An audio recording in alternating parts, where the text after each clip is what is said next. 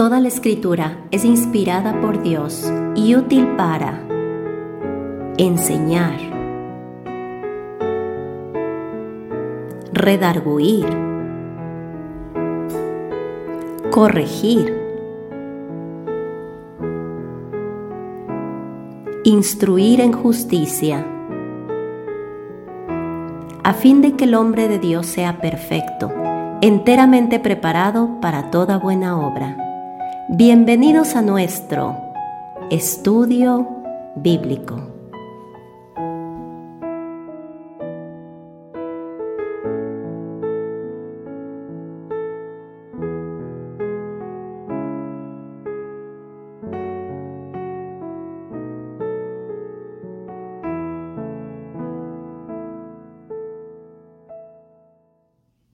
Bienvenidos a nuestro estudio de hoy. Hoy estaremos compartiendo nuevamente en la epístola a los romanos, iniciando el capítulo 7.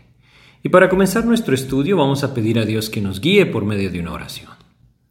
Padre, te queremos agradecer esta oportunidad que tú nos das hoy, Señor, nuevamente de meditar en tu palabra. Guíanos, Señor, a poder comprender el mensaje que tú nos dejaste escrito en esta epístola, de tal manera que pueda ser de aliento y edificación para nuestras vidas. Te pedimos tu ayuda y dirección en el nombre de Jesús. Amén. Nos encontramos en el capítulo 7 de Romanos, un capítulo sumamente importante, bueno, como todos realmente en la palabra de Dios. Sin embargo, este es un capítulo que nos puede ayudar mucho a comprender cómo Dios anhela que nosotros vivamos la vida cristiana. Este capítulo definitivamente que no lo podemos estudiar aislado, debe ser un capítulo que se estudia junto con Romanos capítulo 6 y capítulo 8. La idea que Dios nos está mostrando a través del apóstol Pablo es la siguiente. En Romanos capítulo 6, donde nos empieza a hablar acerca de la santificación práctica, Dios nos hace ver que la única manera de vivir en santidad es debido a nuestra unión con Cristo. Esa identificación del creyente con la muerte del Señor Jesucristo y con la resurrección de nuestro Señor Jesucristo le lleva a entender que tiene una posición completamente distinta ha muerto al pecado en el sentido de que ese gobierno, ese reinado del pecado sobre su vida ya no existe. Ahora ah, tiene una nueva vida al haberse identificado con la resurrección de Cristo, entonces él tiene una nueva vida. Esa nueva vida dada a través del Espíritu Santo, una nueva naturaleza que hace posible que ahora viva para el Señor. Dios nos llama entonces a una nueva vida. Hemos muerto al pecado, hemos renacido para vivir para Cristo. Vimos también como en el capítulo 6 Dios nos hablaba de que hemos sido liberados de la servidumbre a la ley y ahora somos siervos de Cristo. Ese cambio de amo que nosotros hemos tenido debe definitivamente moldear nuestras vidas. Ese es el anhelo de Dios, que cada uno de nosotros viva en santidad práctica. Y aquí entonces empieza a abordar el tema. ¿Pero cómo? Ya vimos antes que Dios nos llama a considerar las verdades claras de su palabra en cuanto a nuestra posición en Cristo y a entregar nuestras vidas a Cristo y no al pecado, a entender que somos siervos de Cristo y ya no siervos del pecado o de la ley. Ahora, debemos entender que cada uno de nosotros ha experimentado una lucha ardua en su propia vida con respecto al dominio del pecado o el dominio de Cristo. Y es aquí en el capítulo 7 entonces esto empieza a tratarse, este tema, y Dios nos va a mostrar en este capítulo, podríamos plantearlo desde este punto de vista, una manera de buscar la santificación, pero que no es eficaz. Es decir, ¿cómo puede el hombre entonces encontrar esa vida de santidad?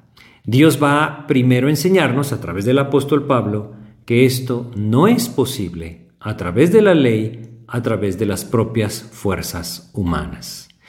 Y luego, cuando pasemos al capítulo 8, veremos cuál es el verdadero camino a la santificación. Quisiera decírselos de esta manera.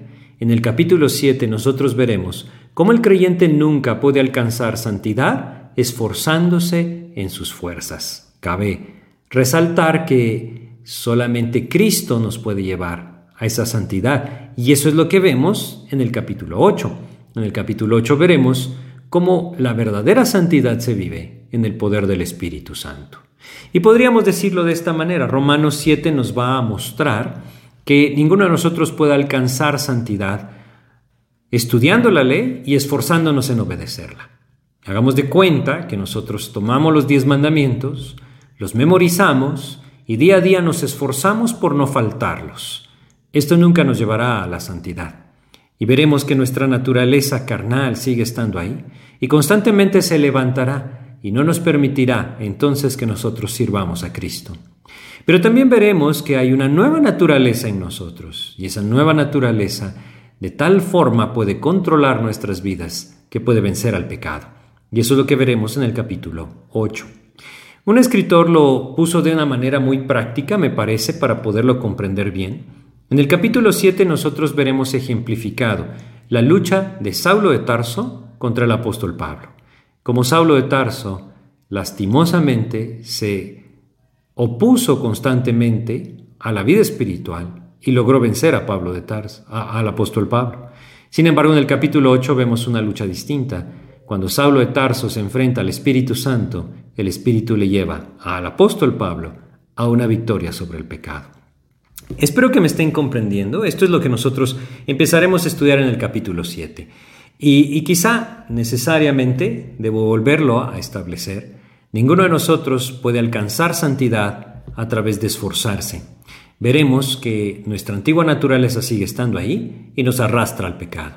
Lo que necesitamos es olvidarnos de aquellos preceptos que quizá nos hemos esforzado en guardar y más bien entregarnos a Cristo y dejar que Él viva nuestra vida.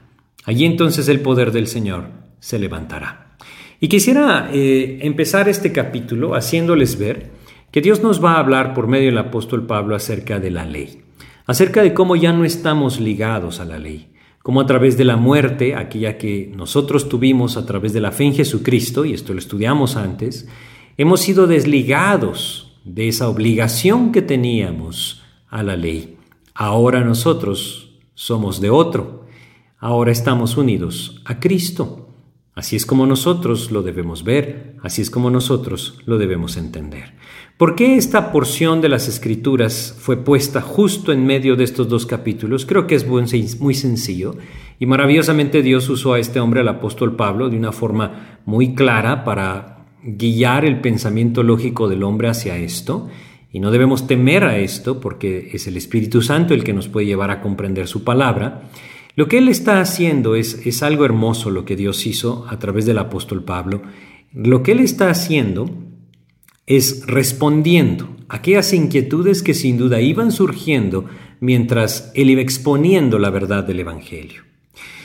Si nosotros estamos hablando de santificación, y una vida de santidad, el apóstol Pablo podría preguntar, pero ¿cómo entonces puede el hombre vivir en santidad? La respuesta judía sería muy clara, fácil, sometiéndose y obedeciendo la ley. La respuesta de aquel creyente que ha entendido que ha sido desligado de la ley es otra, es simplemente a través de Jesucristo. Y este camino es el que se empieza a diferenciar en Romanos 7 y Romanos 8. Empecemos con nuestro capítulo 7 para poder avanzar y poder ir comprendiendo cada una de estas verdades conforme vamos avanzando. Hoy apenas empezaremos este capítulo y avanzaremos unos cuantos versículos. Dice Romanos capítulo 7 versículo 1, ¿acaso ignoráis, hermanos, pues hablo con los que conocen la ley, que la ley se enseñorea del hombre entre tanto que éste vive? Aquí entonces vamos a ver algo. Vamos a ver que el apóstol Pablo está poniendo un ejemplo bien claro, bien sencillo, acerca de la ley. Y nos dice que la ley tiene dominio sobre una persona mientras ésta está viva. Creo que no es difícil comprenderlo porque es muy lógico. ¿Qué pasa cuando una persona muere? Bueno, cuando una persona muere, entonces debemos entender claramente ya la ley no tiene potestad sobre esta persona, ya no tiene dominio sobre esta persona. Mientras una persona está viva, entonces la ley civil, por ejemplo, puede enseñorearse de ella y obligarlo, de cierta forma, a pagar la pena por no cumplirla. Pero cuando una persona muere, ¿qué potestad tiene la ley sobre esta persona? Ninguna. ¿Qué potestad tiene la ley de Moisés sobre aquel que ha muerto? Pues ninguna. Y eso es lo que él está diciendo. Creo que está apelando al entendimiento sencillo de la mente humana de decir, mientras yo estoy vivo debo someterme a ciertas leyes, mientras yo muero hasta ahí llegaron las leyes. Es lo que él dice, ¿acaso ignoráis hermanos? Pues hablo con los que conocen la ley, que la ley se enseñorea del hombre entre tanto que éste vive. Es la realidad, ¿no? Y cada uno de nosotros lo puede comprobar. No solamente la ley de Moisés actúa así, la ley que de alguna forma rige el pensamiento del hombre también actúa así. Y debemos entender entonces que Él está haciéndonos ver que la ley actúa sobre aquel que está vivo. Esa es la idea, ¿no? Entonces, si nosotros vemos lo que dice el versículo 1, que la ley se enseñorea del hombre entre tanto que éste vive. Bueno, ¿qué quiere decir enseñorearse? Quiere decir que ejerce su señorío, es decir, que controla, que domina al hombre mientras éste vive. Y entonces dice, eh, el versículo 2, porque la mujer casada está sujeta por la ley al marido mientras éste vive. Pero si el marido muere, ella queda libre de la ley del marido. Él entonces empieza a entender, o más bien a relacionar, el ejemplo de la ley con el matrimonio. Y es que nosotros debemos reconocer lo que Pablo está haciendo. Y para esto yo quisiera que fuéramos a Romanos 6, 7 primero. Porque el que ha muerto, dice, ha sido justificado del pecado. Eso somos nosotros, morimos en Cristo. Si vamos a Romanos capítulo 6, siempre versículo 14, leemos, porque el pecado no se enseñorará de vosotros, pues no estáis bajo la ley, sino bajo la gracia. Nosotros estábamos bajo la ley, pero en Cristo morimos. Por lo tanto, como nos dice el 14, la ley ya no está sobre nuestra cabeza para gobernarnos. La razón, nuevamente la está retomando en el capítulo 7, es porque nosotros estamos muertos en Cristo. Y entonces pone el ejemplo del matrimonio. Y nuevamente en el versículo 2 dice, porque la mujer casada está sujeta por la ley al marido mientras éste vive. Pero si el marido muere, ella queda libre de la ley del marido. El apóstol Pablo no está tratando el asunto del matrimonio, del divorcio acá. Él está ejemplificando a través de esta ley. Y está diciendo claramente, el matrimonio era algo de por vida, es algo de por vida. La persona que está ligada a otra en el matrimonio, la ley lo liga a sus obligaciones matrimoniales mientras esté vivo. Creo que cada uno de nosotros, cuando llegó ese momento de unir nuestra vida con aquel que es nuestro cónyuge, pronunciamos quizá aquellas palabras hasta que la muerte nos separe. Esa es la idea de lo que el apóstol Pablo está diciendo. Él está diciendo, esa ley exige sujeción nos liga y no podemos librarnos. Mientras estamos vivos, estamos sujetos a aquello que la ley nos obliga a hacer. Y en el ejemplo que él está poniendo, la mujer está ligada a su marido durante toda su vida debido a la ley. Pero entonces el versículo 3 nos dice, dice, así que si en vida del marido se uniere a otro varón, será llamada adúltera. Pero si su marido muriere, es libre de esa ley, de tal manera que si se uniera a otro marido, no será adúltera. La comparación es la siguiente. Si una mujer se une a, un, a otro hombre estando casada, obviamente mientras su marido está vivo y ella se une a otro hombre, entonces ella está faltando la ley, será llamada adúltera. Y cabe resaltar que la ley del Antiguo Testamento decía que aquel que hacía esto debía ser apedreado. Bueno, produce muerte. La ley siempre produce muerte. Es así como debemos entenderlo en esta epístola a los romanos. Y lo que dice en contraste es, ¿qué pasa cuando el marido muere? Creo que es muy importante hacer ver la palabra que está usando el apóstol Pablo. Romanos 7.2 nos dice, porque la mujer casada está sujeta por la ley al marido mientras éste vive, pero si el marido muere, está usando aquí la palabra catargeo. La vimos en Romanos 6.6, sabiendo esto que nuestro viejo hombre fue crucificado juntamente con él para que el cuerpo del pecado sea destruido, catargeo. Murió. Ese marido murió. Cuando ese marido muere, dice el apóstol Pablo en Romanos 7.3, la mujer queda libre. Ya no está atada a sus obligaciones debido a la ley. Ahora es libre, libre para unirse a otro hombre. Nosotros estábamos atados y debido a que no podíamos cumplir la ley, ésta nos declaraba culpables. No había forma de que nos pudiéramos liberar. Si nosotros regresamos a Romanos capítulo 3 y recordamos el versículo 9, habíamos leído esto. Él dice en Romanos 3:9, en ninguna manera, pues ya hemos acusado a judíos y a gentiles que todos están bajo pecado. La razón ninguno pudo cumplir la ley. Y bajo este yugo, bajo esta unión que teníamos, nosotros éramos condenados por la ley. Pero entonces dice, ¿qué pasa cuando aquel que está ligado debido a la ley muere? Bueno, somos libres. Es exactamente lo que el Señor hizo. La muerte nos libra de ese antiguo marido. ¿Quién es ese antiguo marido? Esa es una pregunta muy importante. Bueno, en el capítulo 5 hablamos de Adán y Cristo, en el capítulo 6 eh, hablamos de dos amos, del pecado y Cristo. Definitivamente que ese antiguo marido es esa relación que nosotros teníamos directa y atados a esa antigua naturaleza, ese antiguo hombre que también estaba unido a Adán y que era el pecado. De alguna manera la forma en la que Dios nos lo describe nos hace entender que ese antiguo pacto al cual el judío estaba unido es semejante al que nosotros estábamos unidos a través de Adán. Pero todo aquello que nosotros éramos sin Cristo es a lo que nosotros estábamos ligados. Y no había forma de desligarnos. No podíamos vivir una vida de santidad. Esa es la idea. Era imposible que viviéramos una vida de santidad porque estábamos ligados a ese antiguo marido que nos ataba al pecado. Pero no olvidemos, en Cristo hemos muerto. Y ahora en el versículo 4 el apóstol Pablo va a traer este ejemplo que está utilizando de la mujer y el marido a nuestra vida espiritual. Romanos 7 versículo 4 dice, Así también vosotros, hermanos míos, habéis muerto a la ley mediante el cuerpo de Cristo. Ya no estamos atados a la ley, ya no estamos sujetos a la autoridad de la ley. Cabe resaltar nuevamente que la ley solamente gobernaba para muerte, porque nadie podía cumplir la ley, y el verdadero amo entonces era el pecado, que traía como consecuencia la muerte. Estábamos ligados a esto, pero nuevamente versículo 4, habéis muerto a la ley mediante el cuerpo de Cristo. Y así como aquella mujer quedaba libre cuando su marido moría, no murió la ley, morimos nosotros. Morimos a través de Cristo. Y habiendo muerto, somos libres. Libres para entonces unirnos a alguien más. ¿Quién es ese alguien más? Jesucristo. Versículo 4 nuevamente de Romanos 7. Así también vosotros, hermanos míos, habéis muerto a la ley mediante el cuerpo de Cristo, para que seáis de otro.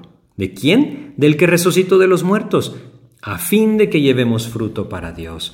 ¿Saben? Una de las cosas tan importantes de entender es que cuando hemos sido liberados del pecado, eso es lo que leíamos antes, y vamos a Romanos capítulo 6, versículo 22, mas ahora que habéis sido libertados del pecado, habiendo sido hechos libres de ese marido antiguo, de esa ley que nos ataba al pecado y por lo tanto a la muerte, ahora estamos unidos a Cristo.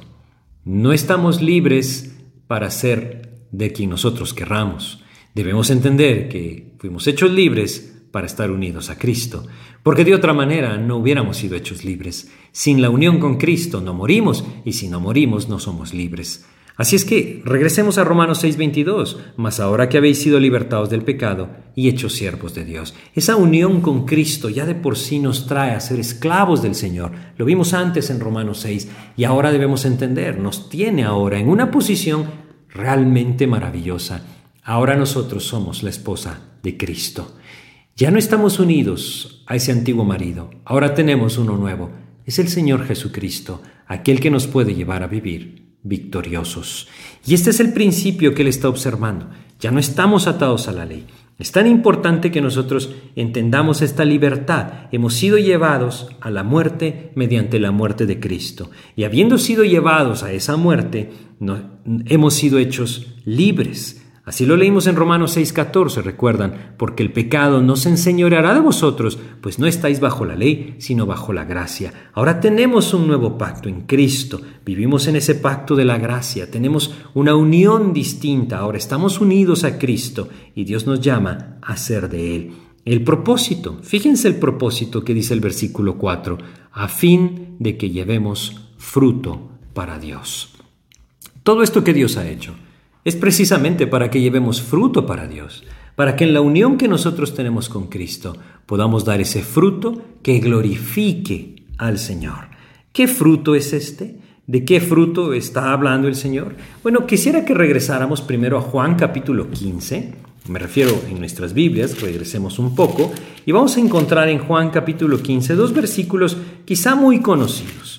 Quizá para ustedes no, sin embargo son muy conocidos en el sentido del fruto. Juan capítulo 15 versículos 4 y 5 nos dicen, permaneced en mí. Esto lo dice el Señor Jesucristo. Ahora que entendemos mejor que estamos en Cristo, en Cristo. Es una frase importantísima. Ahora que entendemos que estamos en Cristo a través de la fe en Jesucristo, somos puestos en Cristo, identificados con Él, unidos con Él, permaneced en mí. Ya estamos ahí. Dice, y yo en vosotros. Debemos permanecer en Cristo. Debemos unirnos a Él, no solamente posicionalmente, día a día en nuestra intimidad con Él. Luego dice, como el pámpano no puede llevar fruto por sí mismo si no permanece en la vid, así tampoco vosotros si no permanecéis en mí.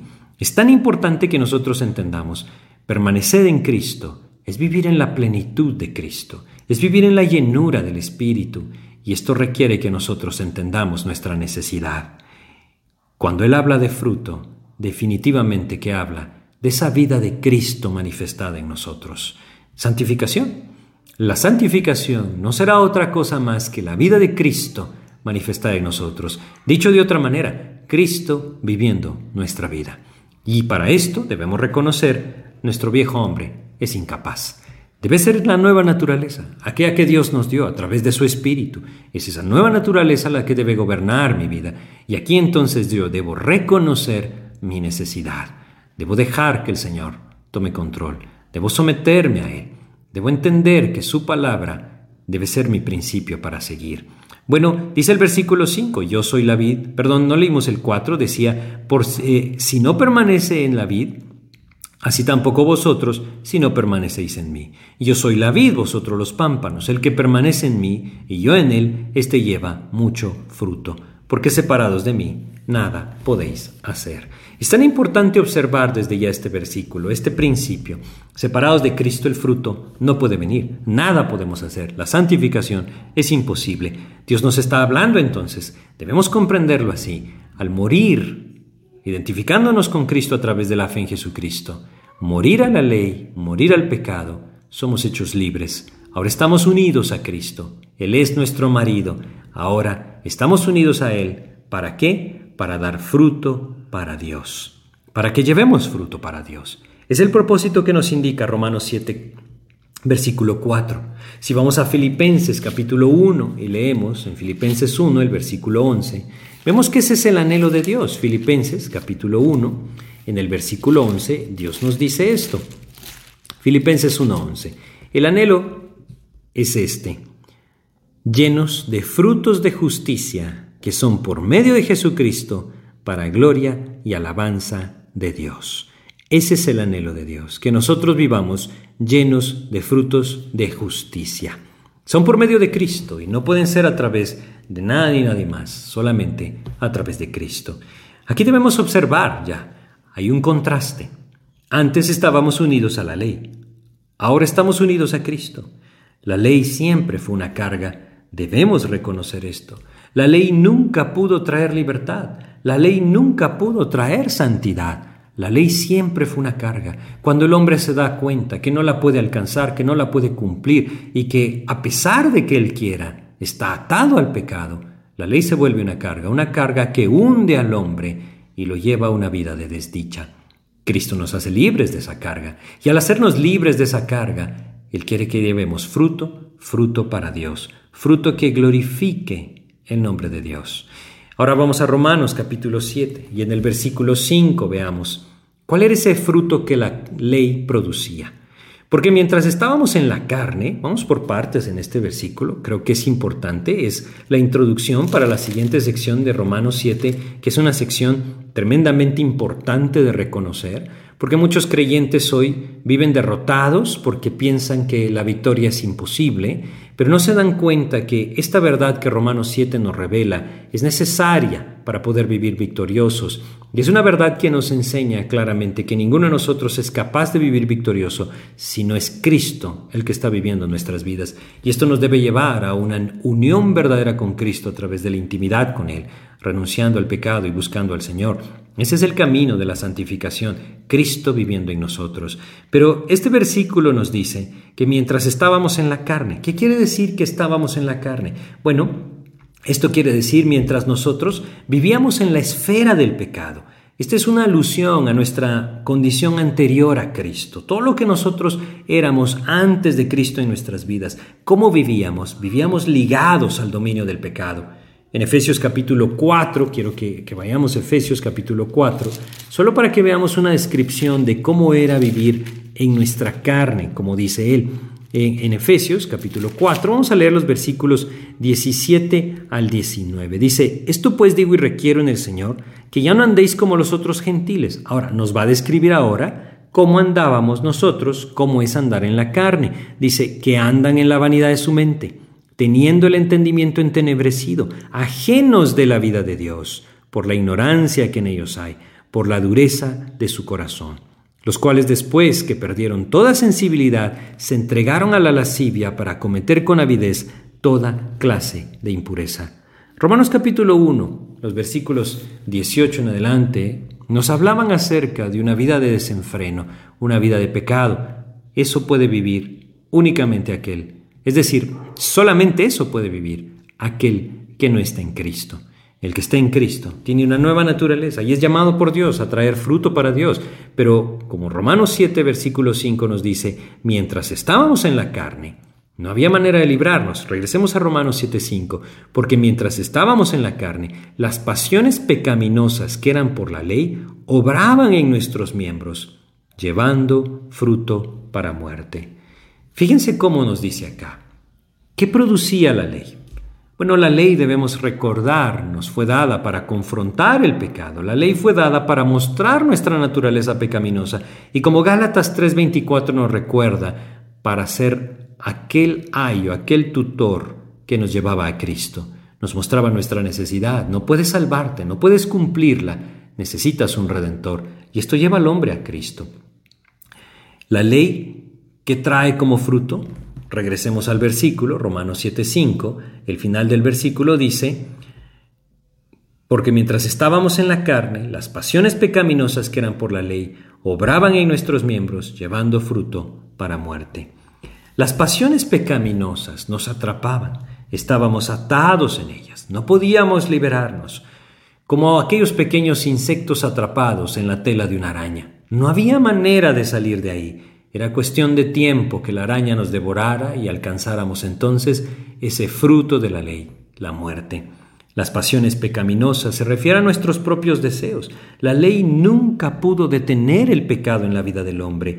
La ley nunca pudo librarle de esa carga de culpa. En Hechos capítulo 15, versículo 10, vemos cómo Dios nos enseña que la ley nunca pudo librar al hombre. Hechos capítulo 15, en el versículo 10, nos dice lo siguiente. Dice, ahora pues, ¿por qué tentáis a Dios poniendo sobre la cerviz de los discípulos un yugo que ni nuestros padres ni nosotros hemos podido llevar? Hace referencia a la ley. Era un yugo que ellos no habían podido llevar, sus padres tampoco, y nosotros por supuesto tampoco. Lo importante de notar en todo esto que hemos estado viendo es, no estamos ligados a la ley. La ley nunca podría producir santificación. Una de las cosas tan importantes de comprender al contemplar un pasaje como esto, o como este, perdón, es que una vida religiosa nunca producirá santidad. Una vida llena de normas y reglas a las cuales yo me esfuerzo a acatar o a someterme, nunca va a producir santificación. Yo puedo conocer los mejores principios de vida cristiana y puedo esforzarme en intentar cumplirlos a cabalidad, pero solo voy a añadir más carga a mis espaldas y nunca voy a encontrar una verdadera santidad. Porque esta no es posible a través de la ley. La ley no fue dada para producir santidad, como no fue dada para producir justicia, tampoco fue dada para producir santidad. La ley fue dada para producir muerte para que entonces aquel que estaba esclavizado por ella levantara sus ojos y se encontrara con su Redentor. Las pasiones pecaminosas atrapan al hombre que está bajo la ley y el fruto es para muerte. La ley produce una esclavitud que lleva a la muerte. Ahora el versículo 6 nos presenta un contraste. ¿Qué pasa con el creyente? Versículo 6. Pero ahora, es decir, ahora que estamos en Cristo, y este es el contraste con el versículo 5, y también marca un contraste con el versículo 4. Hemos muerto a la ley y entonces ahora estamos libres de la ley, dice el versículo 6, por haber muerto para aquella en que estábamos sujetos, de modo que sirvamos bajo el régimen nuevo del Espíritu y no bajo el régimen viejo de la letra. Y la idea entonces se completa de esta manera. Ahora que nosotros hemos sido hechos libres de la ley debido a nuestra muerte juntamente con Cristo, debido a que nuestro viejo hombre fue crucificado juntamente con Él para que no sirvamos al pecado, para que el cuerpo del pecado sea destruido, inhabilitado, vuelto o hecho inoperante, dijimos, ¿no? Cuando estudiamos Romanos 6.6 lo entendimos de esa manera. Ahora que el cuerpo del pecado ha sido hecho inoperante, es la misma palabra en Romanos 7.6 cuando dice por haber muerto, es decir, ha quedado inoperante. Ahora que estamos en Cristo, no estamos sujetos a la ley, somos libres de ella. No pretendamos entonces que la santidad en nuestras vidas va a ser a través de obedecer la ley. Esto no quiere decir que la ley en nuestras vidas no tiene ninguna utilidad. Esto no quiere decir que podemos olvidarnos del Antiguo Testamento o por lo menos del Pentateuco está muy lejos de ser una realidad. A través de su palabra completa, Dios nos muestra quién es Él, cómo Él trata con el hombre y lo que es agradable a Él, y el Espíritu de Dios puede llevarnos a una vida de santidad en su poder a través de la palabra de Dios. Y solamente que debemos entender la santificación nunca viene a través de una vida religiosa, nunca viene a través de una vida que intenta acatar las normas de ciertas leyes para entonces tener una vida justa. Esto es imposible para la naturaleza pecaminosa. De ahí fue donde el Señor nos rescató. Fuimos hechos libres o quedamos libres a través de la muerte de ese antiguo marido. No pretendamos vivir en él. Como dice el versículo 6, entendamos algo. Ahora estamos libres de la ley. Hemos sido liberados de nuestra obligación legal, libres por la identificación y por nuestra unión con Cristo a través de su muerte. Ahora ya no estamos sujetos, ya no estamos atados firmemente a la ley, somos libres, libres para vivir para Cristo. La exhortación con la que yo quisiera que hoy nos quedáramos es el final del versículo 6 de modo que sirvamos bajo el régimen nuevo del Espíritu y no bajo el régimen viejo de la letra. El régimen nuevo del Espíritu. Palabras importantísimas. No el, el régimen perdón, viejo de la letra, no aquellos esfuerzos humanos intentando agradar a Dios, más bien esos esfuerzos en la gracia del Señor, como según de Timoteo nos dice, dejando que Cristo viva en nosotros. Lo que él dice es, sirvamos bajo el régimen nuevo del Espíritu. ¿Cuál es este régimen nuevo del Espíritu? Es el poder del Espíritu de Dios viviendo en nosotros. Es el poder de Dios a través de su Espíritu, llevándonos a una vida completamente distinta. Ya no a través de nuestro esfuerzo, sino a través de un fruto del Señor en nosotros. Es muy distinto que el creyente se esfuerce en cumplir a que permita que Cristo viva y lo lleve a vivir. Es muy diferente cuando yo tengo una regla, una norma externa a mi vida y busco que ésta transforme mi interior, a cuando permito que Cristo, llenándome de Él, llenándome de su palabra, buscando mi intimidad con el Señor, tome control de mi interior y desde dentro me lleve a vivir lo que es su voluntad. El apóstol Pablo nos enseña claramente a través de aquello que Dios le permitió vivir, que Él no estaba libre de toda ley. Vamos a 1 Corintios, en el capítulo 9 de 1 Corintios. Vamos a leer acá cómo vivía este hombre. Dice, versículo 20, 1 Corintios 9, 20, me he hecho a los judíos como judío para ganar a los judíos, a los que están sujetos a la ley, aunque yo no esté sujeto a la ley, como sujeto a la ley para ganar a los que están sujetos a la ley, a los que están sin ley, como si yo estuviera sin ley, y aquí está lo importante, no estando yo sin ley de Dios, sino bajo la ley de Cristo para ganar a los que están sin ley. Es la ley de Cristo la que debe gobernar. Este es el régimen nuevo del Espíritu. Cristo viviendo en mí. Ya no yo luchando. Es más bien trasladando esta lucha a nuestro Señor. dejando que Él viva mi vida para que entonces Él pueda usar mi vida. Yo debo reconocer que no hay nada bueno en mí, que yo no puedo alcanzar santidad. Debe ser Cristo en mí y para esto debo rendirme por completo al Señor. Debo renunciar a mí mismo, debo despojarme de ese viejo hombre, debo buscar día a día en mi intimidad con Cristo, renunciar a mí para que Cristo gobierne. Esto no se logra de otra forma, sino es llenándome del Espíritu del Señor. Y no podemos olvidar que el alimento espiritual es la palabra de Dios. Es ahí en donde entonces el creyente puede ser fortalecido por el poder del Espíritu y vivir una vida victoriosa.